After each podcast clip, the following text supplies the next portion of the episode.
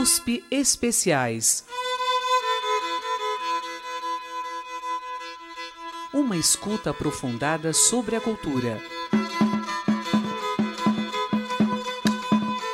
No programa de hoje, Reflexões musicais com Fernanda Ock Navarro.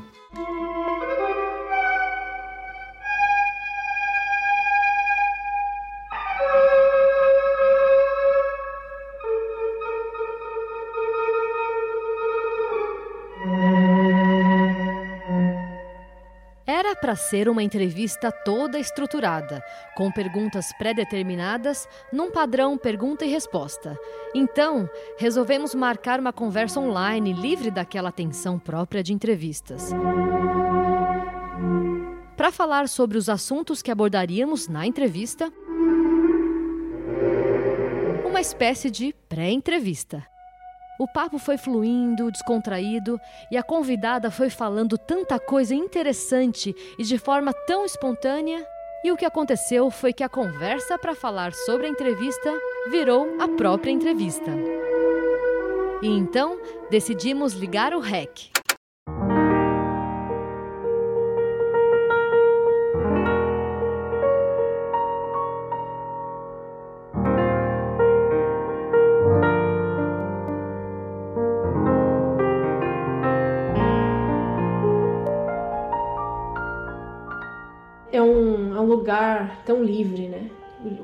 Pensar, assim, para mim é tão legal. E aí eu posso imaginar coisas que na vida real são tão difíceis de fazer, né? Ou de realizar, ou de construir e tal. Então eu gosto muito da ideia, essa parte de pensar, imaginar e tal.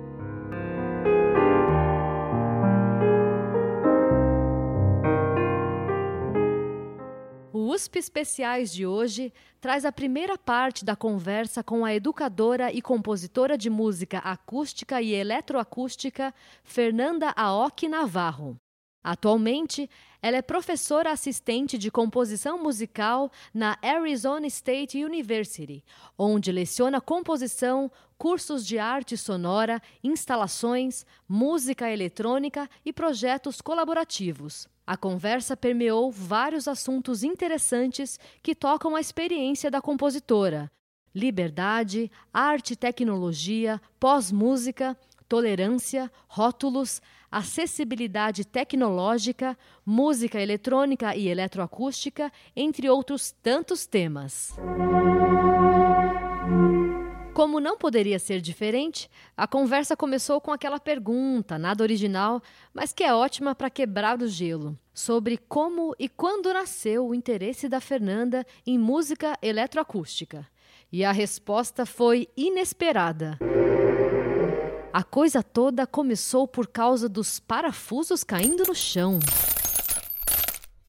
Mas em relação à música eletrônica, sabe assim, que aquele negócio que eu te contei antes de, de que eu tava gravando parafusos no chão, né? Que meu pai é mecânico e ele arrumava os carros na garagem da casa. Então a minha função era, era ficar ali, ajudar e tal, de pegar os parafusos que estavam no chão e colocar de volta no potinho, ou pegar do potinho e jogar no chão, para que ele pudesse ver o que, que era necessário para ele usar e tal.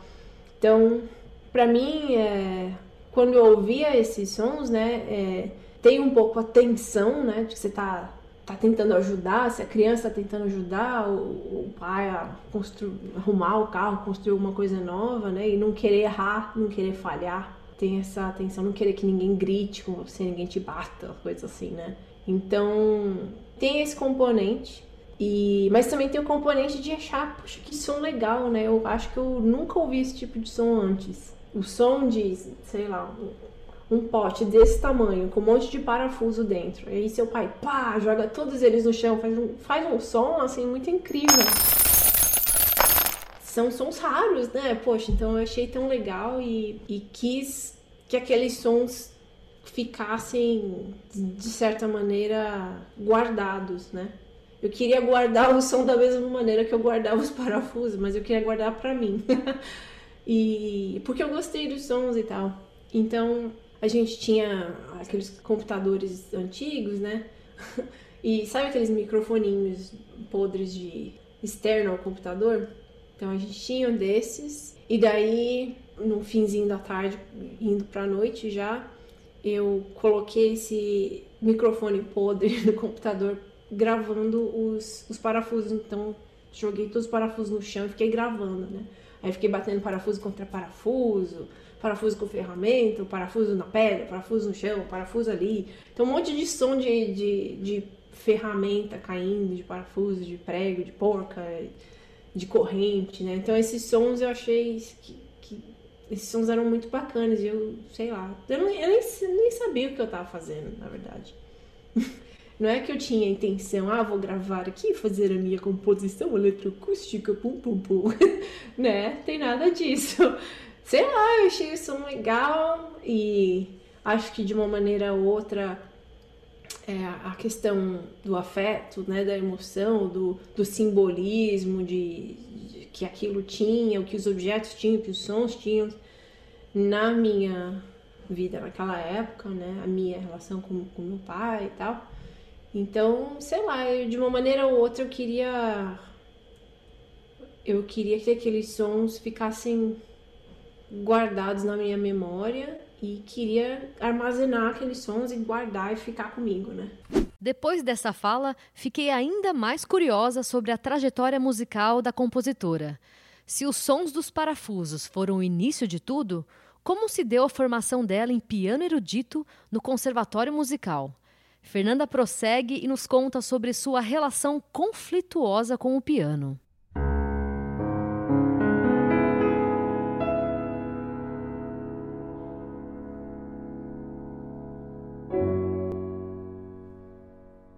Então, eu acho que tem essa conexão entre esse, negócio que eu te falei, do meu pai ser mecânico e eu guardar as peças para ele, o som das coisas cair no chão e gravar com o microfone podre e tal. E, e também essa a minha relação com o piano, né? Que é um instrumento que eu comecei a aprender quando eu era criança ainda, tinha, sei lá, seis, sete anos, coisa assim. E para mim existe uma relação entre aprender o piano e esse tipo de feminilidade falsa, não falsa, mas esse tipo de feminilidade construída, né? O que, que tem que ser uma menina aos sete anos, bem comportada, bem educada, né? E acho que assim, para minha família, talvez mais especificamente para o meu pai, né?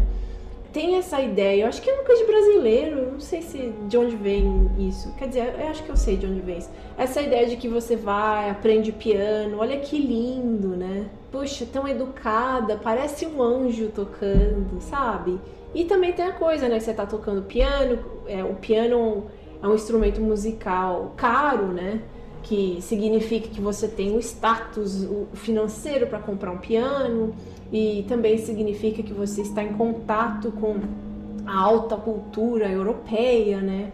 Então tem essa coisa essa coisa de cachorro vira-lata querendo ser ser visto como um cachorro de raça, sabe? Assim, você tá lá no, no, na, na base da, da pirâmide alimentar, mas você quer estar tá lá em cima. Então, para mim, isso foi um negócio muito difícil, porque, embora eu fosse muito pequena, ainda criança, né, eu claramente entendi que o negócio de estudar música, né, não é para minha expressão, não é para minha. É, para me sentir alegre, feliz e contente, sabe, porque estou me exprimindo artisticamente, tinha um outro componente, né? Que é o componente de ah, porque a música te faz mais inteligente, né? Que a música faz a criança mais inteligente, ou porque tocar piano vai te fazer, vai te aproximar mais de uma classe socioeconômica que, sabe, você consegue ascender na vida. Então, para mim, eu não sabia verbalizar essas coisas, mas para mim significava que eu tinha que eu tinha que sair da lama para ir para algum lugar melhor. E o piano era o jeito de fazer isso. Mas eu comecei. É um negócio que, que me fez mal, porque. Pô, o que, que eu sou massa de manobra aqui, sabe? Então acho que como. Mesmo como criança, eu comecei a senti umas coisas estranhas em relação a aprender o piano. Tinha um certo grau de, de, de, de rebeldia, sabe? De, de ter que fazer porque porque os pais querem, sabe? Ou ter que fazer porque porque é através disso que você vai mostrar para o mundo que você é melhor e não porque você se sente melhor ou não porque você é melhor. Então eu sempre tive essa relação muito espinhenta com o piano. O negócio sempre foi muito difícil. E, mas no conservatório eu acho que eu fui uma, uma boa aluna. É, enfim, fiz tudo, tudo que eu tinha que fazer, fiz toda a teoria, fiz, fiz tudo que eu tinha que fazer, fui bem. E você acaba gostando, porque né, do jeito que, que música e teoria funciona, você, é um joguinho, você aprende como é que fazer a, a coisa certa lá e tal. E tocar o piano para mim, e muitas vezes era eu sem saber que eu tava fazendo isso, usava o piano como uma maneira de pô, lavar a alma ali. Você vai, toca, tá sozinha, você tá estudando, ninguém quer ouvir aquele. Que é coisa engraçada, né? O pessoal quer ouvir o piano bonito, mas você quando tá estudando, fazendo a escala, errando pra caralho, repetindo, aí ninguém quer ouvir, né? Mas, por outro lado, foi legal porque era um momento que eu tava sozinha, na minha, fazendo as minhas coisas lá e ninguém mete o bedelho. Então, para mim tem essa relação de, de, detestar o que o piano representa, o que a música clássica representava, etc. Mas por outro lado também tem tem essa coisa de me abrir uma, uma, uma janelinha onde eu sou livre. E eu não sei se se eu encontrei até hoje alguma coisa que tivesse aberto essa janela para mim. E para mim tirar boas notas, né, no conservatório e, e bem e tal, é um jeito de. É um cala-boca, sabe? Assim, é, me deixa quieta aqui. Você me enfiou nessa merda aqui, você queria que eu fizesse, você quer que eu seja tua princesinha, não sei o que, então toma. Agora me deixa quieta. então, pra mim, é, é, é, um, é um negócio que senta num lugar esquisito, sabe? Estaciona na, na minha vida emocional num lugar muito estranho, porque é um lugar de rebeldia, mas também é um lugar de, de, de permanência, de certa maneira, de impermanência e de permanência, sabe? De. É, sei lá, então acho que tem sempre assim, um, de certa maneira, um conflito, né, pra mim. E, enfim, daí eu fiz todas essas coisas de, de estudar o piano e tal. E eu acho que a minha educação musical foi extremamente. É, tradicionalista, né, conservadora e tal, e as instituições nas quais eu, eu uh, fui uh, institucionalizada, é, elas me deram alguma coisa, mas me, me deram uma visão do que a música era muito restrita, né? Então foi difícil sair ou explodir a bolha, ou enxergar que existem outras coisas fora o que as instituições estavam me dando. Né?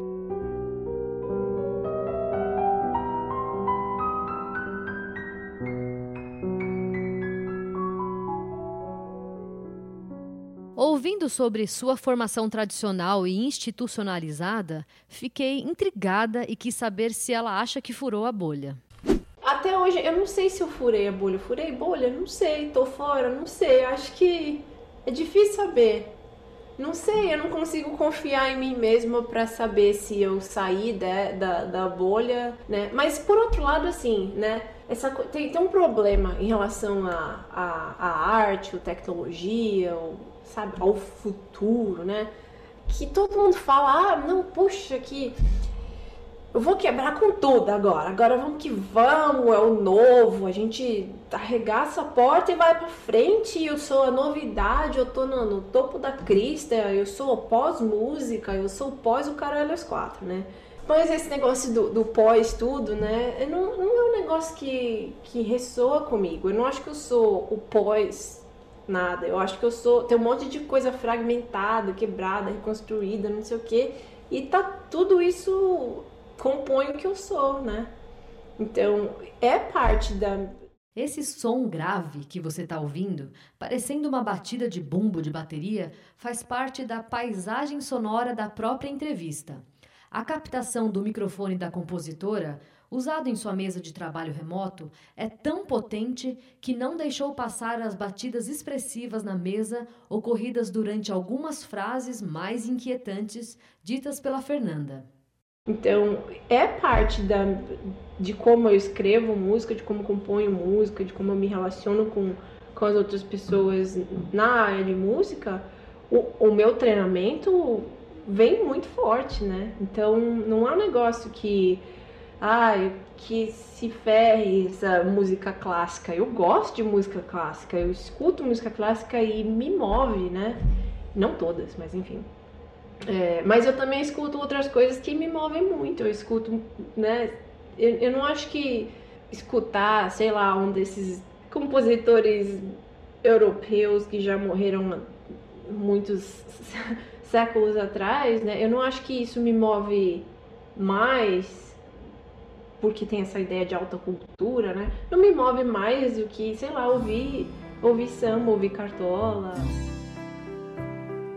É impossível nesta primavera, eu sei. Impossível, pois longe estarei.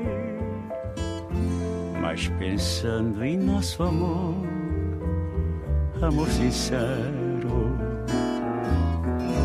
Ai, se eu tivesse autonomia, se eu pudesse gritaria, não vou, não quero. Escravizaram assim um pobre coração, é necessária nova abolição para trazer de volta minha liberdade. Se eu pudesse gritaria amor, se eu pudesse brigaria amor, não vou, não quero.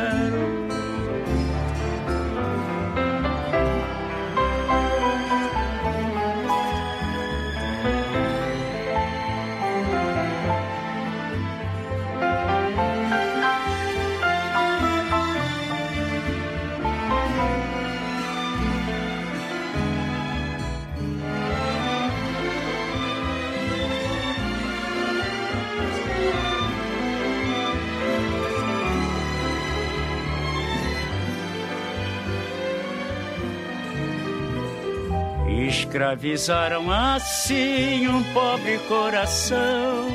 É necessária nova abolição para trazer de volta minha liberdade.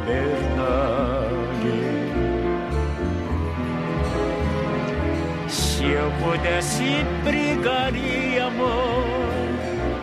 Se eu pudesse, gritaria amor.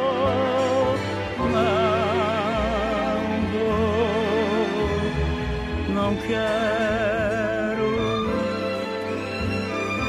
Não, não quero.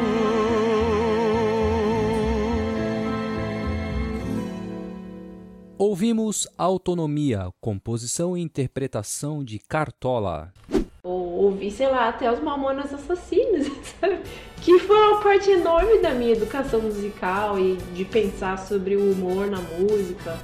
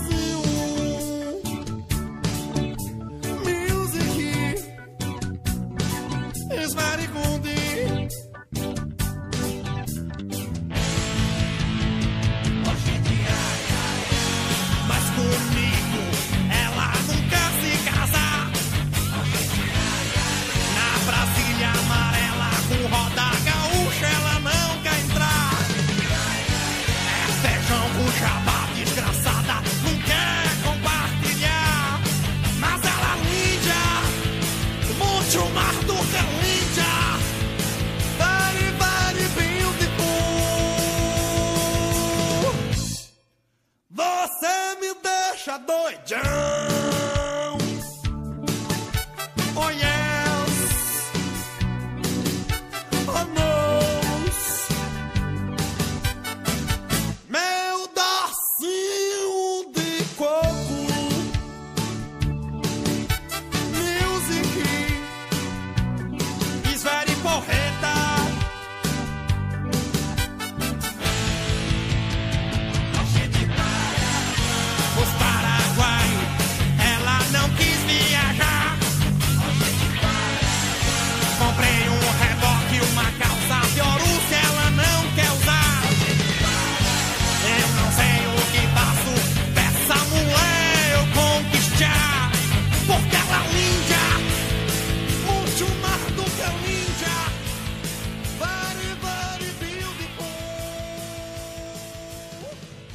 Ouvimos um trecho da música Pelados em Santos, composição de Dinho, interpretação de Mamonas Assassinas. Eu entendo que existe, né, essa di- diferenciação de gênero musical, mas pra mim essas coisas todas sentam tudo maluco no mesmo lugar e às vezes tem uma coisa que puxa mais do que a outra e tal, mas Pra mim não faz muito, não é muito útil criar esse tipo de separação de que música é o quê, que música é melhor, que música é mais alta cultura, não sei o quê. Acho que as pessoas têm que ir lá ouvir o que move, né? Mas aí também essa questão, o que move costuma ser as coisas que você já foi movido antes por, né? Então, você, se você cresceu ouvindo um certo tipo de música, a, a tendência é que você vai continuar ouvindo aquele tipo de coisa, aquele tipo de influência, etc. Então, como ouvir outras coisas e não torcer o nariz, né? Então, claro, a, resposta clichê, você tem que ter a mente aberta, você tem que ir lá ouvir o negócio e falar, bom, o que, que é isso, né? Mas eu acho que uma das coisas que eu aprendi a duras penas é pelo menos tentar ouvir música sem tentar impor o que eu quero ouvir. Eu tenho que ouvir, tentar ouvir música pelo que a música é, né? Sem tentar falar, ah, mas essa música que eu tô ouvindo não é complexa o suficiente. Ah, essa música que eu tô ouvindo não tem, é, sei lá, não tem voz. Ou, ah, sabe, assim, tentar parar de forçar a música que já está lá, que já existe, a ser alguma coisa que eu quero. Então, e eu acho que é a mesma coisa com, com as pessoas, né? A gente, como é que a gente é amigo de tanta gente? Como é que a gente se mantém em família e não mata todo mundo, né? Porque a gente tem que ter esse tipo de, de tolerância e curiosidade que, que faz com que a gente aprenda com as coisas. Agora, esse negócio de furar a bolha, acho que e, e muitas coisas que acontecem comigo é porque eu não, não tentei colocar muita muito rótulo, esse negócio de, de pôr rótulo, de pôr, pôr nome na coisa é sempre complicado pra mim. Isso já é difícil, né? Então acho assim, quando quando eu consegui pensar mais que música não é alguma coisa que você põe no papel e alguém toca, né? E que música talvez fosse como que eu me manifesto, como que eu né, faço essa ponte entre o que eu sinto e penso e materializo, né? E aí, cê, daí não precisa ser só música, né? Daí tem música, tem poesia, tem movimento, tem ação, né? Tem pintura, tem vídeo, tem relação com outras coisas na vida.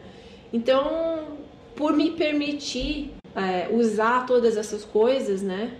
E ter esse meu, meu background em, em música, eu acho que eu acabo me sentindo um pouco mais confortável em criar um tipo de música que não necessariamente se encaixa no que é a música mais conservadora e tal. Mas também, quem faz música conservadora, tudo bem, né? O problema é ficar encalhado num só tipo de, de mentalidade. Aí acho, acho ruim, né?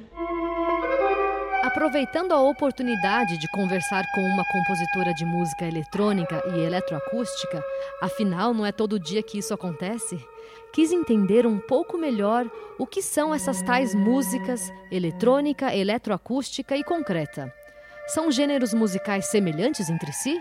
E o que esses termos querem dizer e como surgiram? Tem essa história toda, né? De como que começou a música eletrônica. A gente pensa em música eletrônica, um monte de gente vai pensar em música que você escuta. É, como é que fala? Tô tão velha, tô tão. Fala balada ainda? É balada? Como é que chama?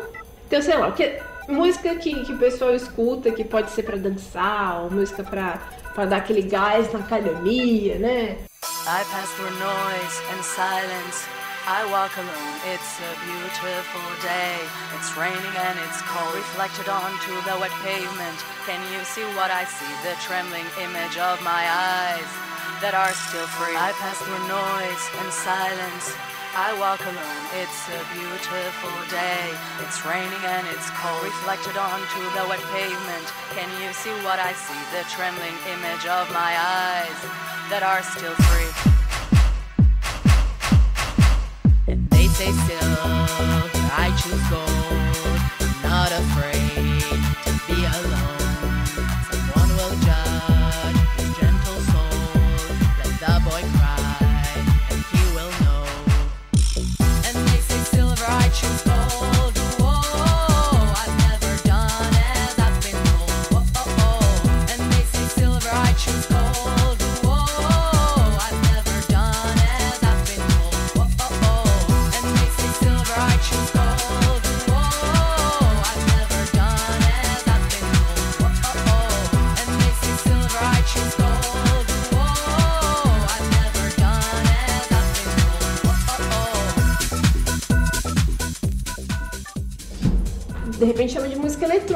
mas tem, acho que é, o, o jeito que eu gosto de pensar em música eletrônica é tipo, música que é criada de uma maneira eletrônica.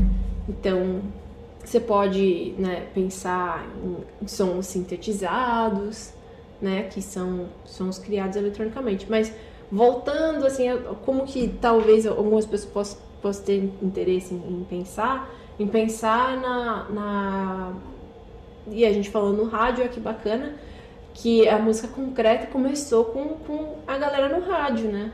Na França. Então, tinha o pessoal que trabalhava na rádio e que o pessoal fez alguns experimentos é, gravando sons que não eram sons que faziam parte do, do ambiente de dentro é, da área privada, né?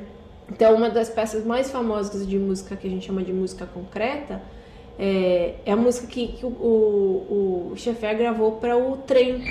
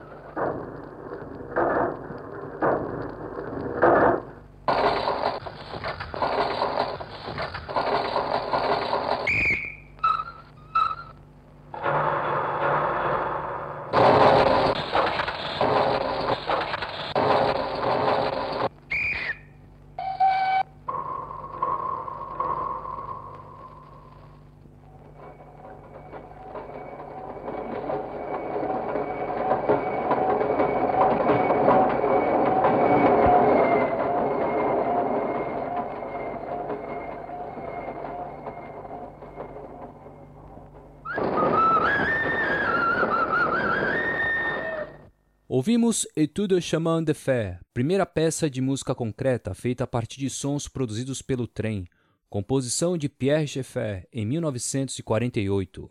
Então, Schaeffer foi né, na estação de trem, gravou o som do apito, gravou o som do trem parando, gravou o som da fumacinha, da porta abrindo e fechando, né?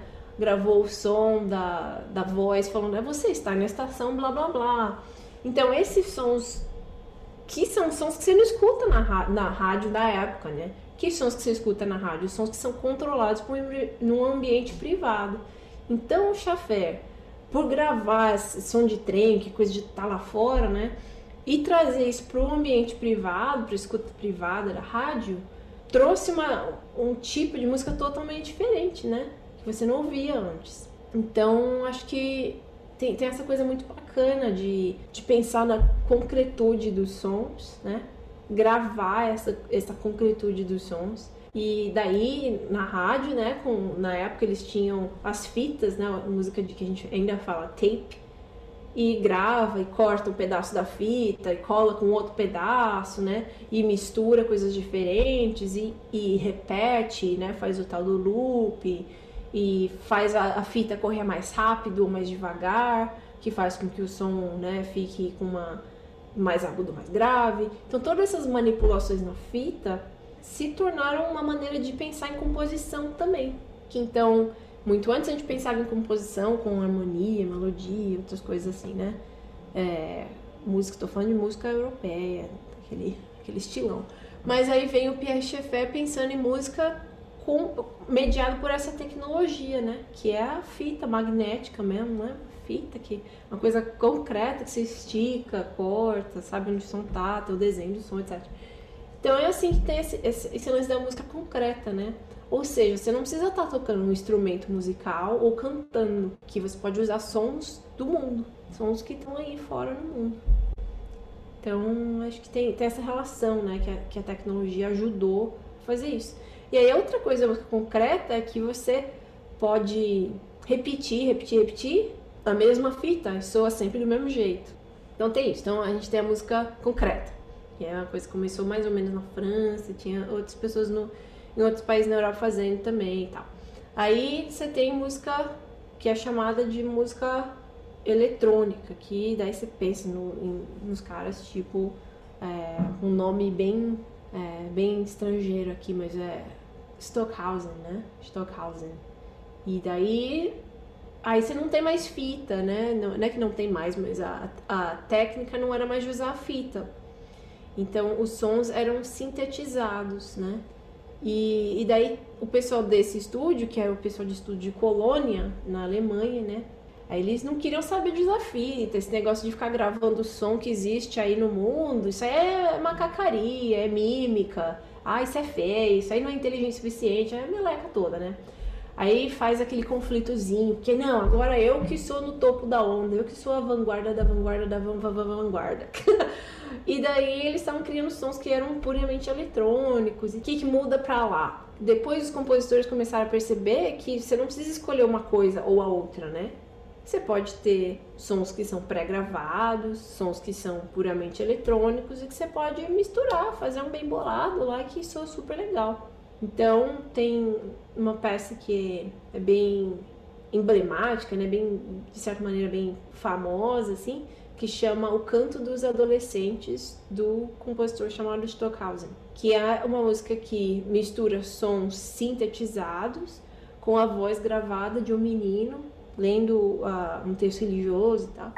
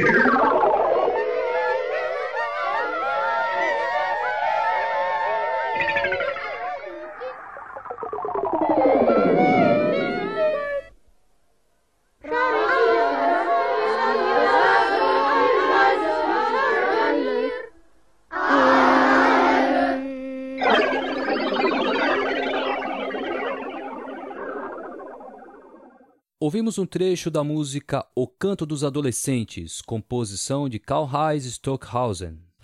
Outras coisas importantes, né, é que não era só macho que fazia música. então você tinha outros, outras compositoras muito interessantes fazendo música também, né? Mas isso ninguém fala, não é muito comentado. A gente só fala do Schaffer, do Stockhausen.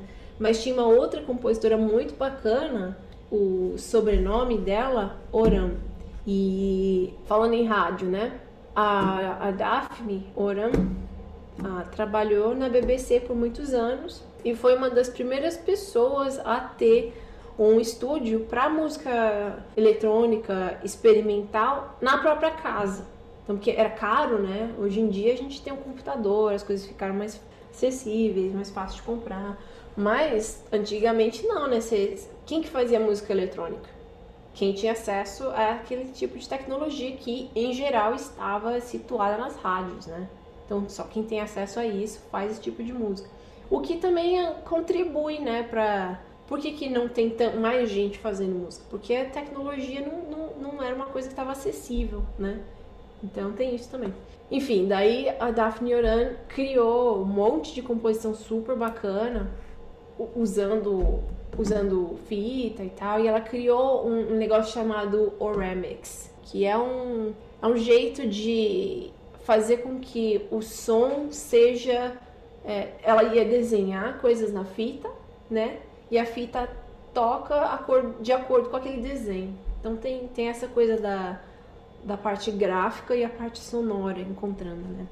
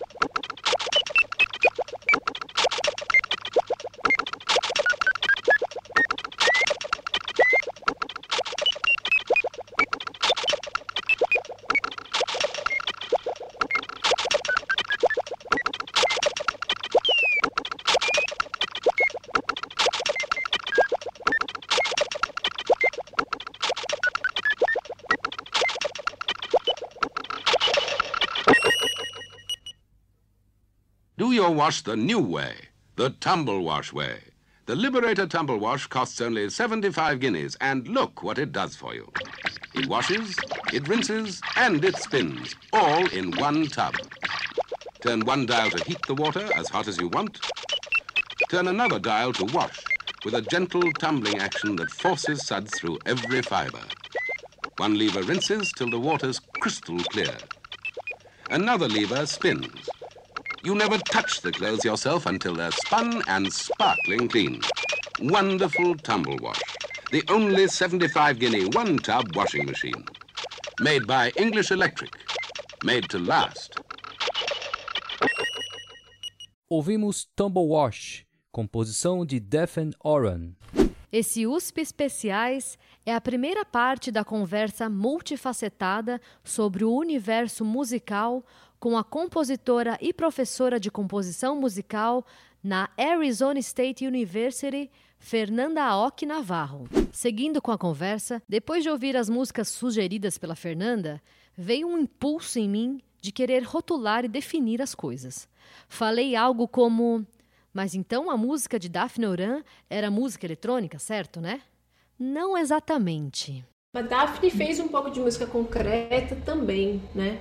Então, assim, essa, essa definição do que, que é o que, assim, é um, uma coisa que a gente usa, eu acho que tem a ver com essa coisa mais pedagógica, né? De ter que falar quem que faz o que e tal. Mas é muito muito dessas separações não, não, não, necessariamente fazem tanto sentido, né?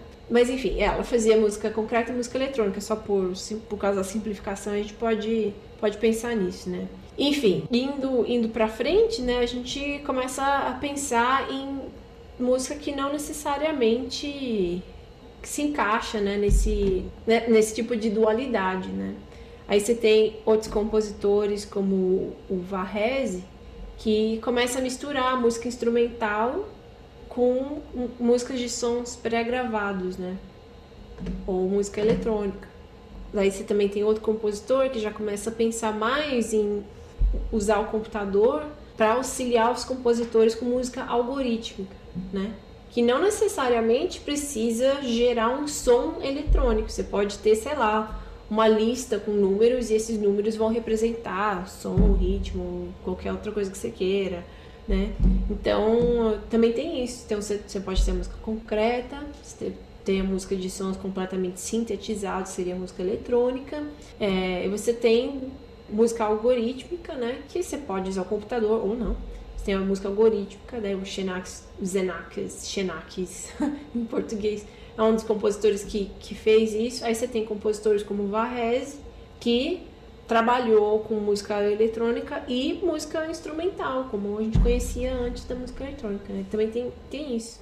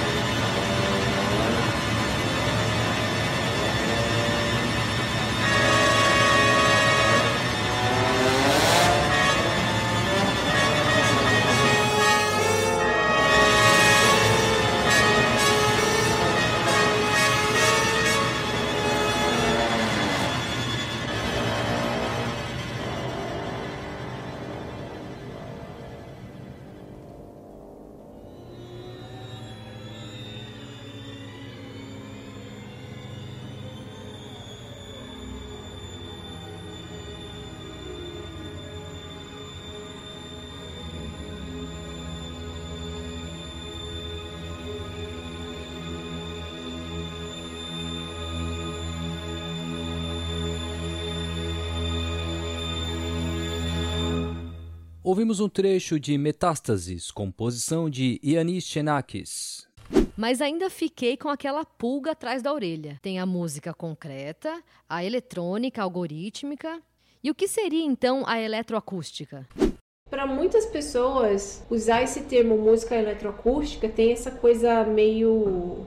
Ah, essa intenção de separar os gêneros entre o clássico e o popular, né?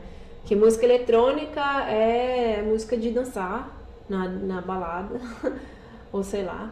E que a música mais relacionada com música popular E a música eletroacústica mais associada com a música do Pierre Schaeffer, que é mais voltada, que, que, que tem os traços que vai né, de volta para a música concreta, que tem uma relação com a música é, dodecafônica, música de vanguarda, que vem desse viés de música clássica.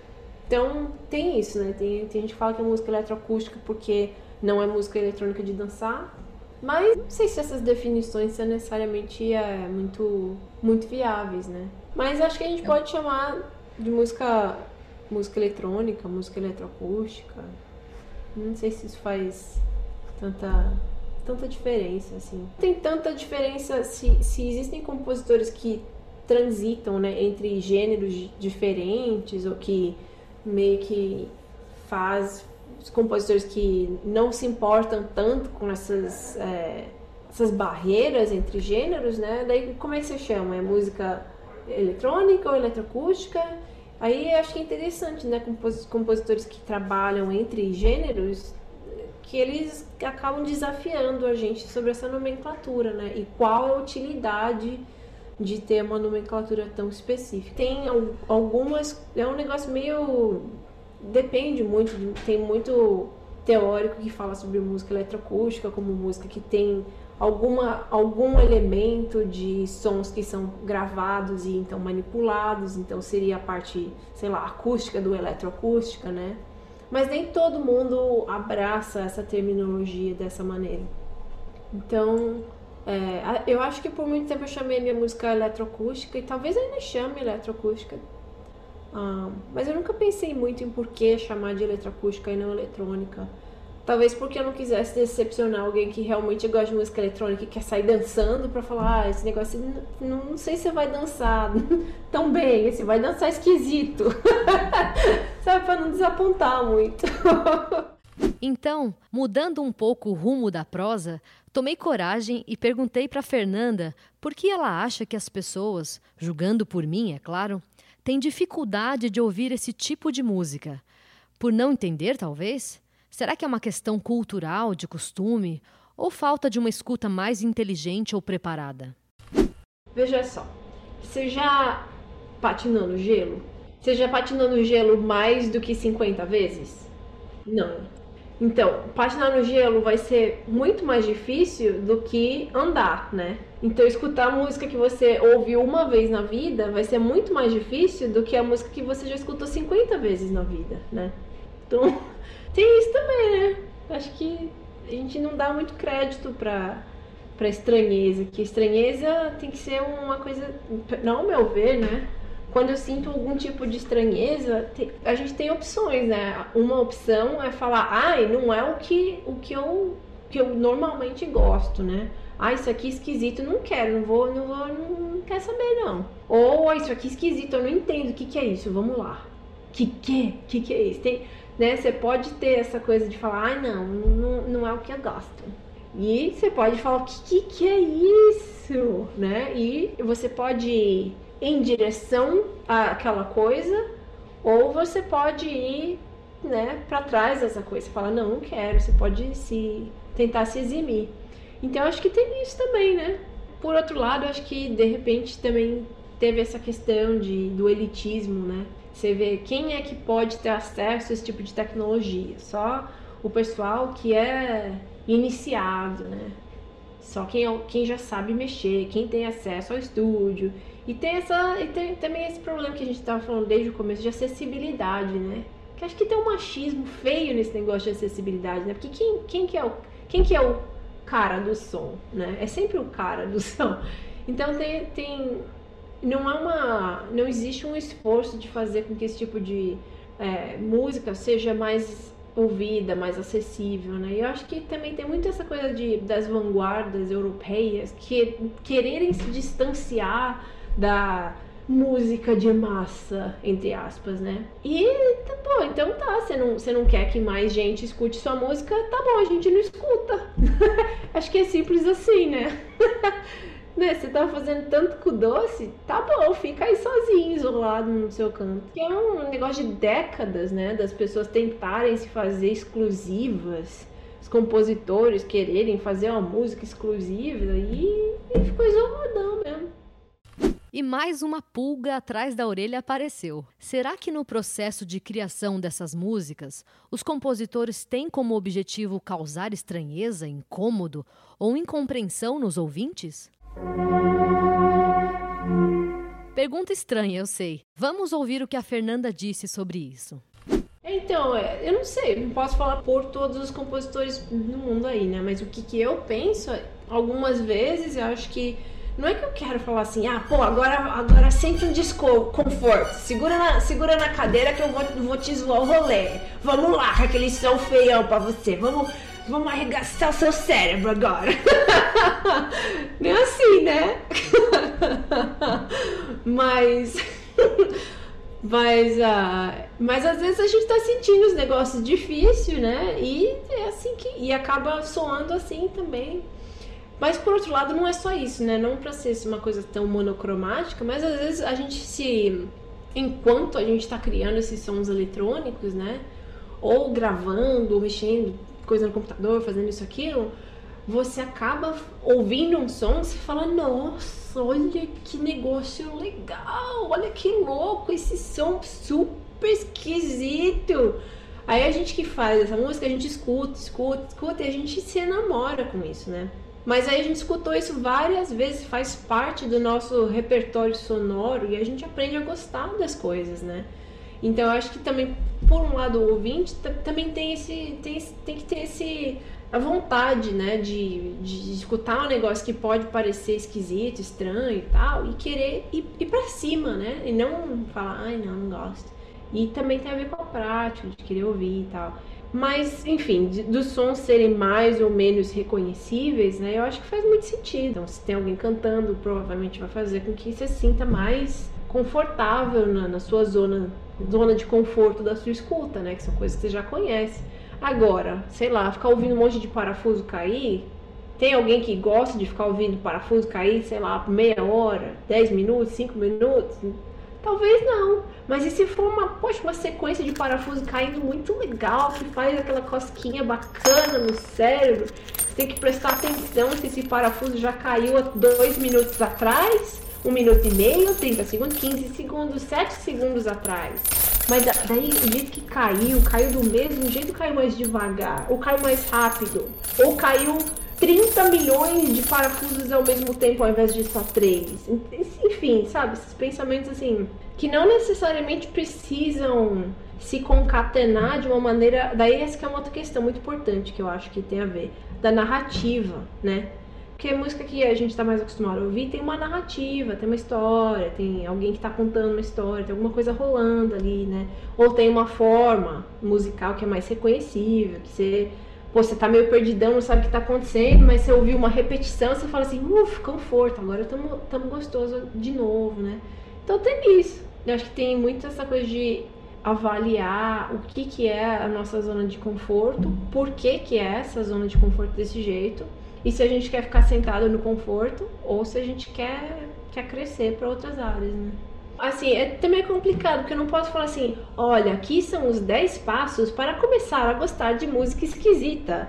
Não dá, né? Não é assim que funciona. Você, como tudo na vida, é conhecimento, né? É negócio de demora, precisa de exposição, precisa de repetição, tem dor, tem prazer, tem todas essas coisas, né? Como tudo na vida. Mas aí não dá pra escutar música eletrônica se escuta uma vez por, sei lá, três minutos, nunca mais escuta aquele negócio na vida e fala assim, ai, não gosto, não, ai, não gostei, não é. Tá bom, você pode até falar isso, mas você tentou de verdade, verdadeira, ou você já fala, ai, não gosto. Essa marca aqui não gosto. Acho que se a gente começar a pensar em música, em arte, de uma, dessa, com essa maneira mais generosa, né? Não como um produto que você compra usa se você gosta e joga fora, né? Mas é um negócio que fica ali, senta do seu lado, conversa com você, leva um tempo pra você entender, para definir uma relação e tal. Acho que talvez a gente consiga ter uma mente mais aberta, né? De não querer esse imediatismo, né? Da, da relação. Quais são as relações que a gente tem imediato? Pô, ouvi pela primeira vez e amei, né? Não, como é que a gente faz, né? Que nem a historinha que falaram pra mim, ah, não, você, você aprende a tocar piano e escuta música clássica, você põe o fone de ouvido na barriga do, da mulher quando tá com grávida, toca Mozart que vai virar super gênio, né? Não, uma música não é, não é utilitário desse jeito, é outra coisa, é, é né? Música é para mover de jeito que outras coisas não movem. Nossa! Pensar em arte de uma maneira mais generosa e não como um produto. Que fala certeira! Uma fala que me trouxe bastante clareza e consciência assim que a escutei porque é exatamente isso que acontece quando ouço alguma música fora da minha zona de conforto. Uma mistura de estranheza e curiosidade que transbordam, transformando a escuta numa experiência intensa, inédita e emocionante.